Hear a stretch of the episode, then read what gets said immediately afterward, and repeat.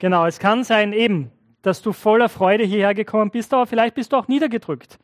Vielleicht gibt es Dinge in deinem persönlichen Leben, die dir das Leben schwer machen, die dich traurig machen.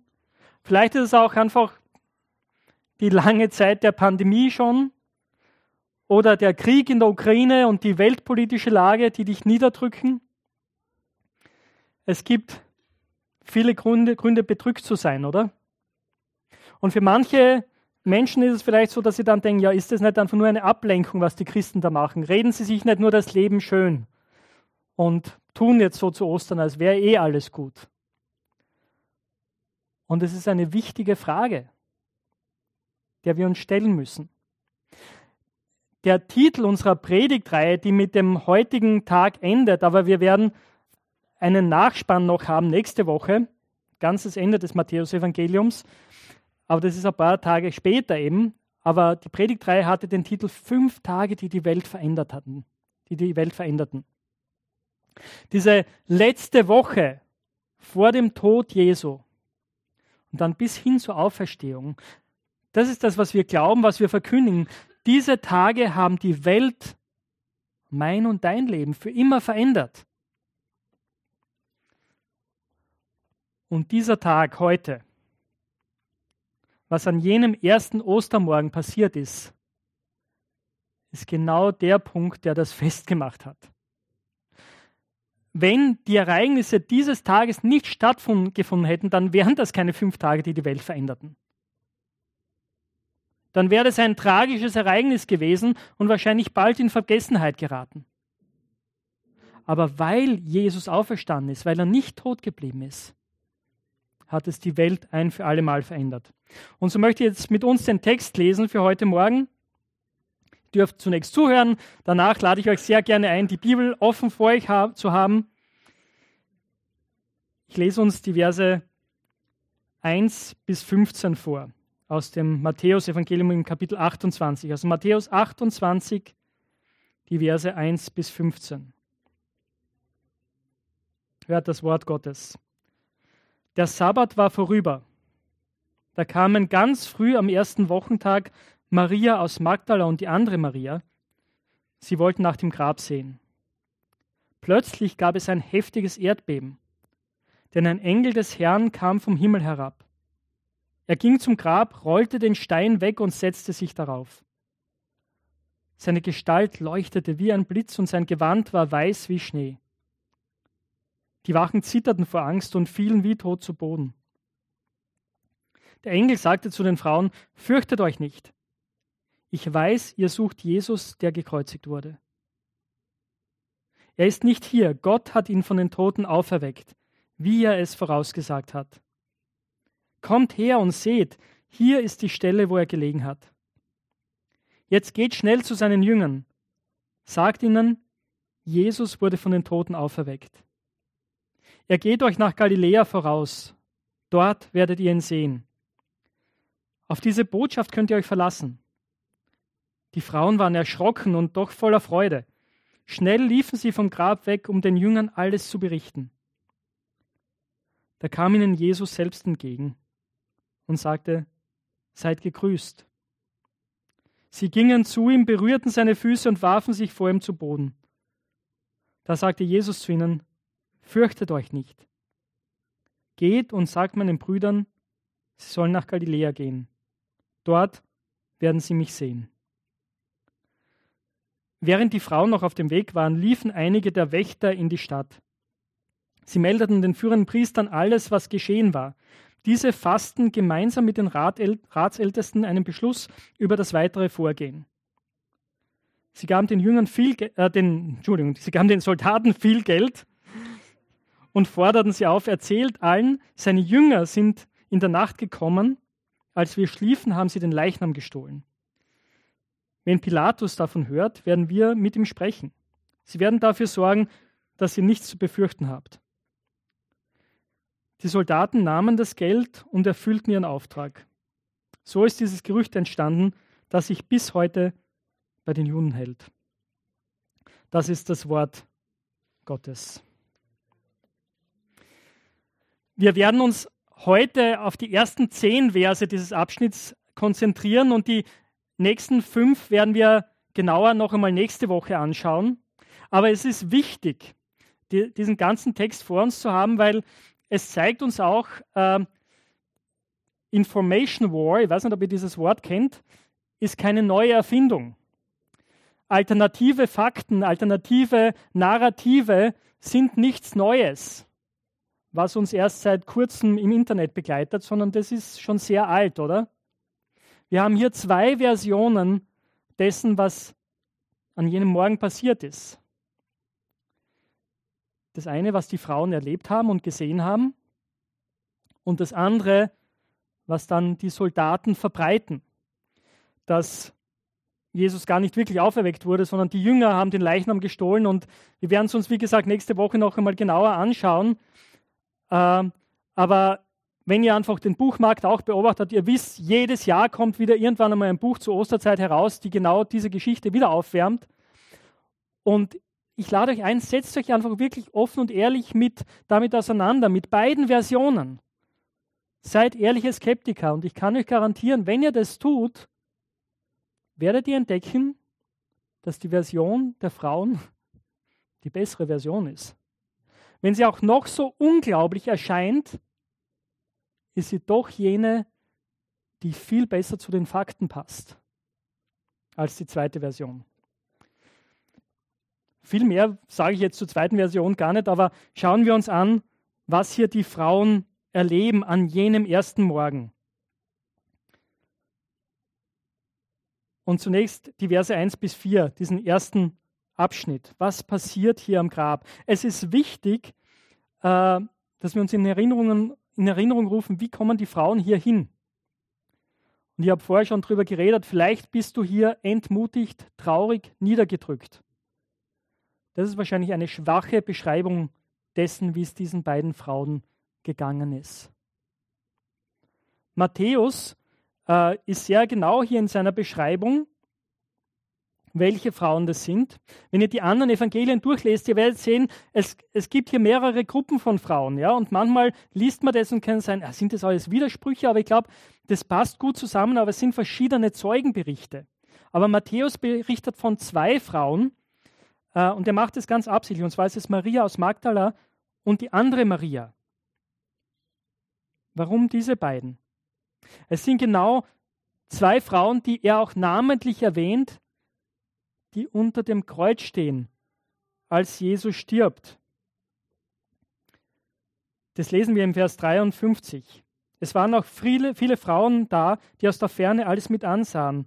Seit sie Seit Jesus in Galiläa wirkte, waren sie ihm gefolgt und hatten für ihn gesorgt. Unter ihnen waren Maria aus Magdala, Maria, die Mutter von Jakobus und Josef und die Mutter der Söhne des Zebedeus. Und später wieder, dann in Vers 61, sind es diese beiden Frauen, die am Grab sind. An der Stelle, wo Jesus ins Grab gelegt wird. Maria aus Magdala und die andere Maria blieben dort und ließen sich gegenüber vom Grab nieder. Sie haben alles miterlebt. Sie haben die letzten Stunden von Jesus am Kreuz miterlebt. Das Leid, die Qual, seinen Tod. Sie haben erlebt, wie ihr geliebter Herr stirbt. Und dann sind sie auch dabei, als er ins Grab gelegt wird. Sie sind Zeuginnen, sie haben das gesehen. Und dann kam ein langer Tag des Wartens, der Sabbat, wo keine Arbeit erlaubt war. Es war auch ein großer Festtag, aber ihnen war bestimmt nicht zum Feiern zumute. Und dann am dritten Tag, in der Früh, am Ostersonntag, gehen sie gemeinsam zum Grab. Und sie sind überhaupt nicht vorbereitet für das, was sie dort erwartet. Sie sind niedergedrückt, oder? sie sind traurig, sie wollen ihrem Herrn die letzte Ehre erweisen, wenn das möglich ist. Aber als sie unterwegs sind, wahrscheinlich ziemlich gleichzeitig, gibt es ein, plötzlich wieder ein Erdbeben. Die Erde hat schon gebebt, als Jesus gestorben war. Und nun gibt es wieder ein Erdbeben. Und der Grund für dieses Erdbeben ist wieder ein übernatürlicher Grund, oder? Vers 2 erklärt uns das, denn ein Engel des Herrn kam vom Himmel herab. Er ging zum Grab, rollte den Stein weg und setzte sich darauf. Seine Gestalt leuchtete wie ein Blitz und sein Gewand war weiß wie Schnee. Eine übernatürliche Erscheinung. Ein Bote Gottes, der diesen Stein wegwälzt, für den es mindestens drei oder vier Männer gebraucht hätte, um den wegzuwälzen. Und es klingt unwahrscheinlich, oder, dass das wirklich so ist, aber hey, Gott ist Gott. Die Wachen, als sie das erleben, fallen wie tot zu Boden. Und der Engel hat jetzt eine Botschaft für die Frauen. Er spricht zu ihnen und sagt, fürchtet euch nicht, habt keine Angst. Ich glaube, diese Botschaft haben sie so notwendig gebraucht, oder? Einerseits waren sie fertig, echt am Ende nach dem Tod ihres Meisters. Aber andererseits, das jetzt zu erleben, das ist noch einmal ein, ein gehöriger Schock.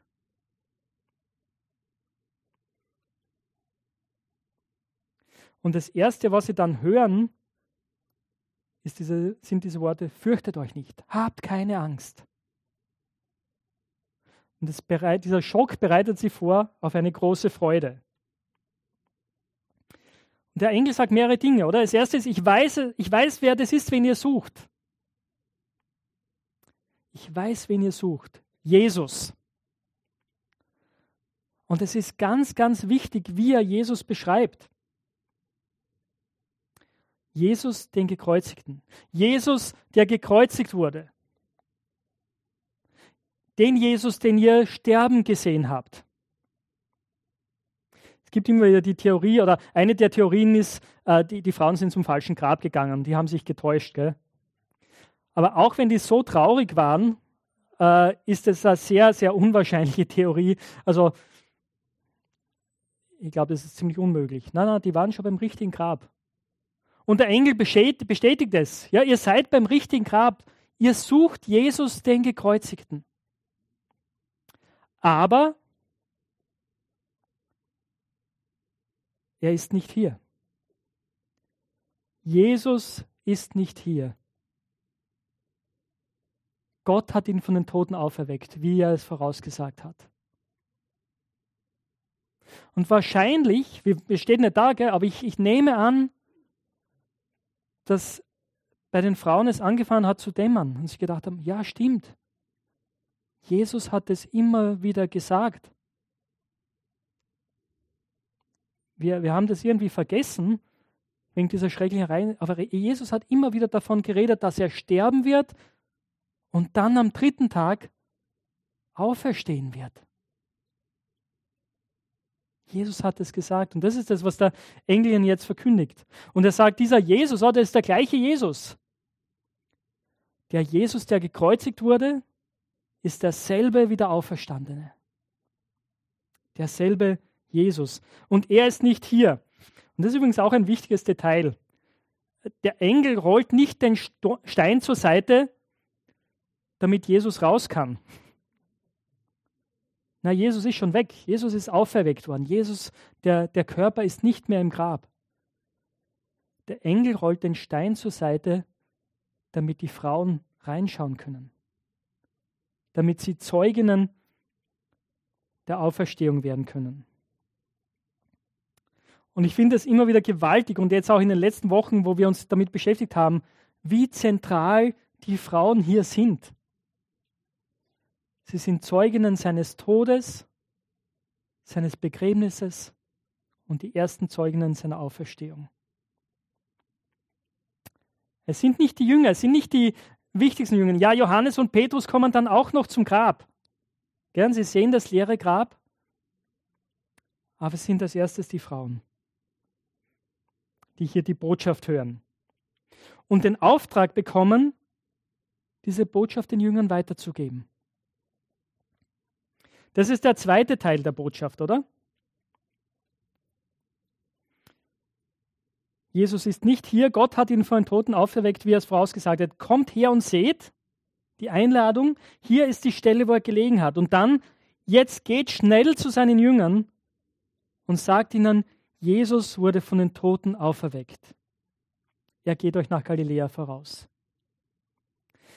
Diese Einladung, kommt und seht, ist gekoppelt mit dem Befehl, geht und sagt es den anderen. Und das ist auch wichtig. Wenn jemand diese Botschaft hört und versteht, des Auferstandenen, ist das automatisch damit gekoppelt, dass wir anderen davon weitererzählen. Dass Jesus, der Gekreuzigte, nicht tot geblieben ist, sondern auferstanden ist. Und übrigens, nur um das nochmal zu wiederholen, gell, warum ist Jesus auferstanden? Es ist der Beweis dafür, dass das wirklich stimmt, was er gesagt hat, dass er nämlich nicht stirbt, wie jeder von uns stirbt, weil jeder Mensch stirbt letzten Endes, weil, weil wir alle unter dem Gericht Gottes stehen. Das ist die, die geistliche Realität, die hinter unserem biologischen Verfall steht. Wir sind getrennt von Gott. Und die Folge davon ist der Tod. Und Jesus war der einzige Mensch, auf den das nicht zugetroffen ist, getroffen hat. Er ist freiwillig in den Tod gegangen, nicht wegen seiner Schuld, nicht wegen seiner Rebellion gegen Gott, sondern wegen meiner und deiner. Und deswegen konnte der Tod ihn nicht halten. Deswegen wurde er vom Tod auferweckt. Das ist der Beweis dafür, dass sein Opfer wirklich gilt für dich und für mich. Und das ist die Einladung von Ostern, für jeden Menschen das anzunehmen. So, der Engel sagt den Frauen, jetzt geht hin, erzählt es den Jüngern, er wird euch nach Galiläa vorausgehen, so wie er es angekündigt hat.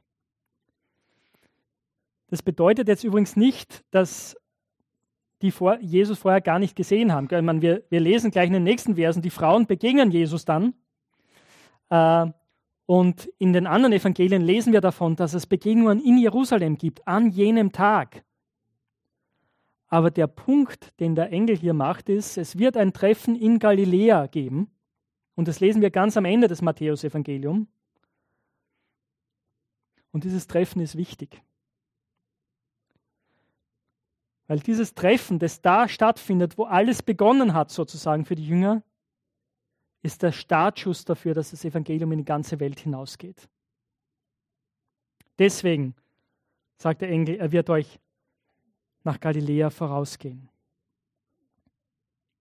Aber das ist der erste Teil. Die Frauen kommen eben zum Grab hin, sie erleben den Schock ihres Lebens, der sich mehr und mehr in einen freudigen Schock verwandelt und sie hören die Botschaft des Engels. Sie hören das Osterevangelium, dass der Jesus, der gestorben ist, der gekreuzigte, nicht mehr im Grab ist, sondern auferstanden ist. Und sie sehen das leere Grab. Sie haben den Beweis des leeren Grabes. Aber es geht noch weiter, oder? Unsere Stelle geht noch weiter. Die Frauen waren erschrocken und doch voller Freude. Schnell liefen sie vom Grab weg, um den Jüngern alles zu berichten. Steht im Vers 8. Das können wir gut verstehen, oder? sie sind noch immer irgendwie geschockt, erschrocken von dem, was sie dort erlebt haben, von dieser Engelserscheinung, von, von dem leeren Grab. Aber, aber große Freude ist da. Ihr Meister ist wirklich nicht mehr im Grab. Und die Erklärung, die sie haben, übertrifft alles, was sie erwartet haben. Jesus lebt. Angst und Freude halten sich irgendwie die Waage. Aber, aber sie gehen und laufen. Ich habe hab das so bildlich vor Augen. Kennt ihr das, wenn man, man geht, aber man merkt eigentlich und dann zwischendurch rennt man immer wieder? Ja? So stelle ich mir das vor. Und sie hasten zu den Jüngern, um ihnen diese gute Botschaft weiterzugeben. Und plötzlich erleben sie eine noch größere Überraschung. Vers 9, da kam ihnen Jesus selbst entgegen und sagte, seid gegrüßt. Jesus selbst begegnet ihnen. Vorher haben sie den Beweis des leeren Grabes gehabt, sie haben die Botschaft gehört, aber jetzt begegnen sie dem Auferstandenen selbst. Und sie erkennen ihn, oder? Sie gehen zu ihm hin, sie werfen sich vor ihm nieder und berühren seine Füße. Und es ist ein Bild dafür, letzten Endes eigentlich, dass sie beten ihn an.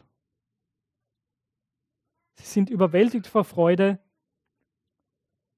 und sie beten ihn an.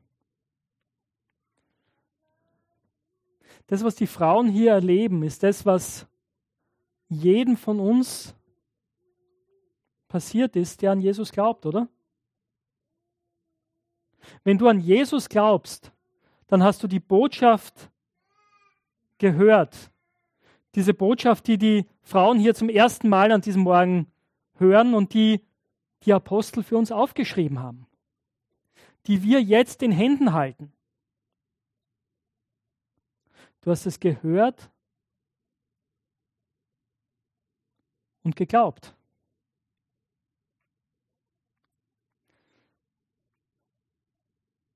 Und wenn du das tust, dann begegnet dir der Auferstandene. Das könnt ihr auch bezeugen, oder? Ihr, die an Jesus glaubt. Es ist nicht einfach ein Fürwahrhalten von Dogmen oder Geschichten. Nein, der Auferstandene selbst ist uns begegnet und begegnet uns. Genauso wie er den Frauen hier begegnet ist. Mit dem Unterschied natürlich, sie haben ihn gesehen, wir haben ihn nicht gesehen. Und erinnert ihr euch aber an die Worte von Jesus im Johannesevangelium, wo er zu Thomas sagt, du glaubst, weil du siehst, weil du mich gesehen hast. Glückselig, die nicht sehen und doch glauben. Das sind wir.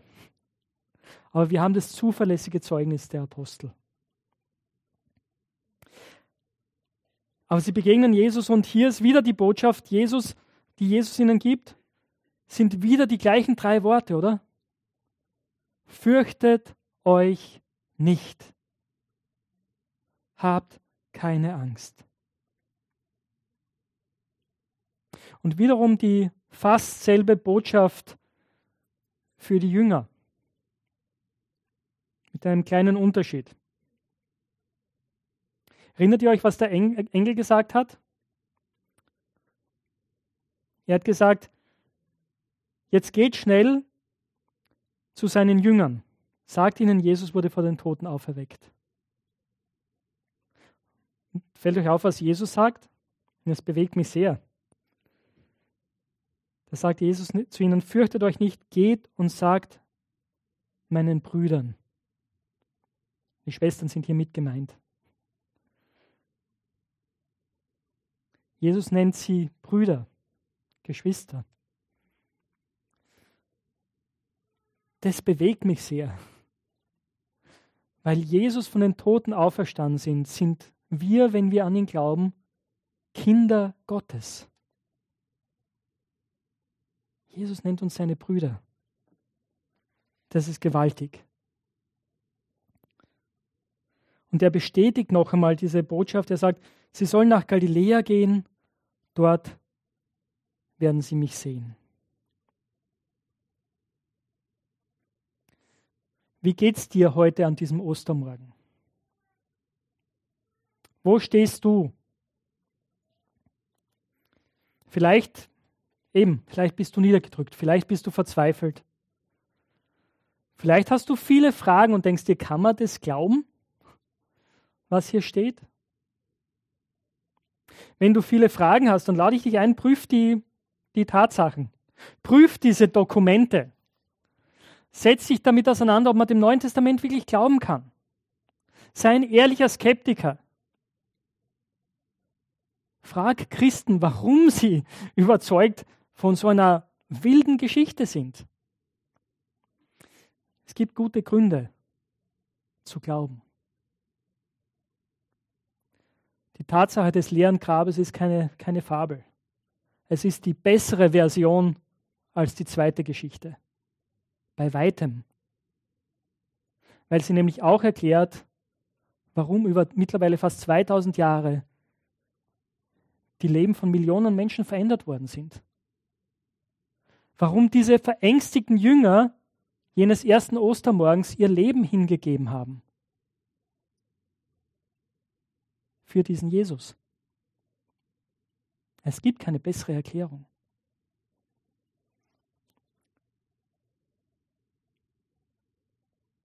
Vielleicht sehnst du dich danach, diesem Jesus zu begegnen. Dann bitte ihn darum.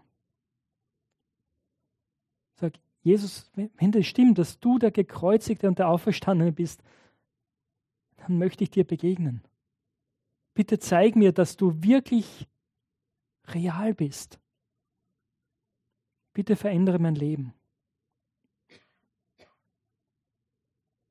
Und vielleicht ist es so, dass du sagst, ja, ich, ich möchte es glauben. Ich möchte diesem Jesus nachfolgen. Das überzeugt mich. Aber ich möchte diesen Schritt tun zumindest. Nun darfst du ihn einladen in dein Leben, darfst sagen, Jesus, ich danke dir, dass du auch meine Schuld getragen hast dort am Kreuz. All das, was mich gefangen hält, was mich isoliert, was mich einsperrt, trennt von anderen Menschen und von Gott. All das, was du mich niederdrückt, hast du am Kreuz getragen. Ich möchte das bekennen und ich danke dir dafür, dass das so ist. Bitte nimm mir meine Last ab. Bitte gib mir neues Leben.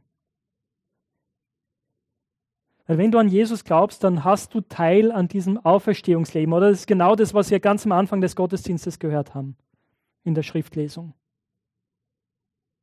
Wir sind mit hineingenommen in die Auferstehung Jesu. Schon jetzt. Und auch wenn wir sterben, werden wir für immer leben bei Jesus.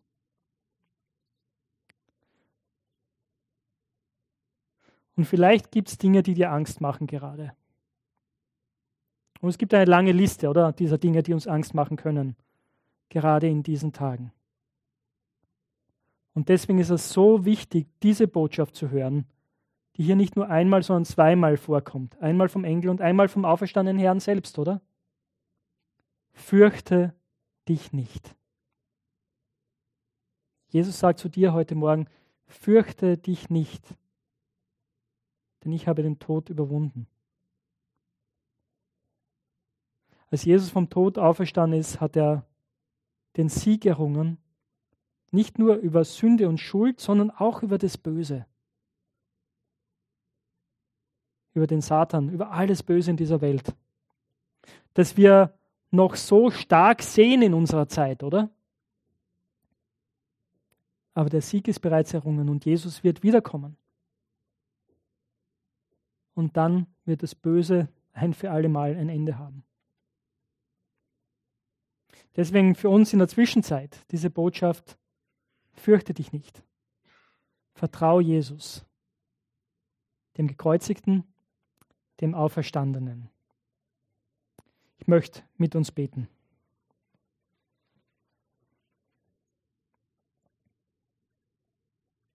Kurz Moment der Stille, wo wir auf das reagieren können, wo du angesprochen wurdest jetzt, wo du merkst, ja, da hat Gott jetzt in mein Leben geredet.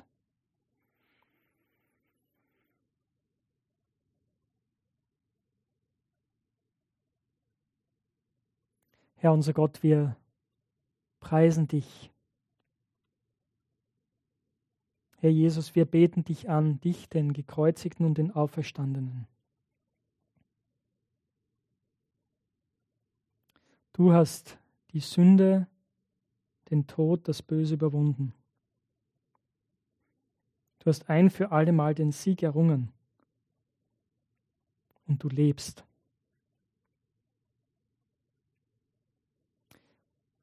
Und Herr, du siehst, wie es jedem und jeder von uns hier heute Morgen geht. wie es in unserem Herzen aussieht, ob wir voller Freude sind über deine Auferstehung, über das Leben, das du uns gibst, ob wir Zweifel haben, Fragen haben oder ob wir Angst haben. Ja, so bete ich, dass du jedem und jeder hier begegnest, so wie wir es heute Morgen brauchen. Dass wir gefestigt werden im Glauben, dass wir Antworten bekommen auf unsere Fragen, dass du uns unsere Furcht nimmst, weil du der Auferstandene bist, der Lebendige, der, der wiederkommen wird. Halleluja. Amen.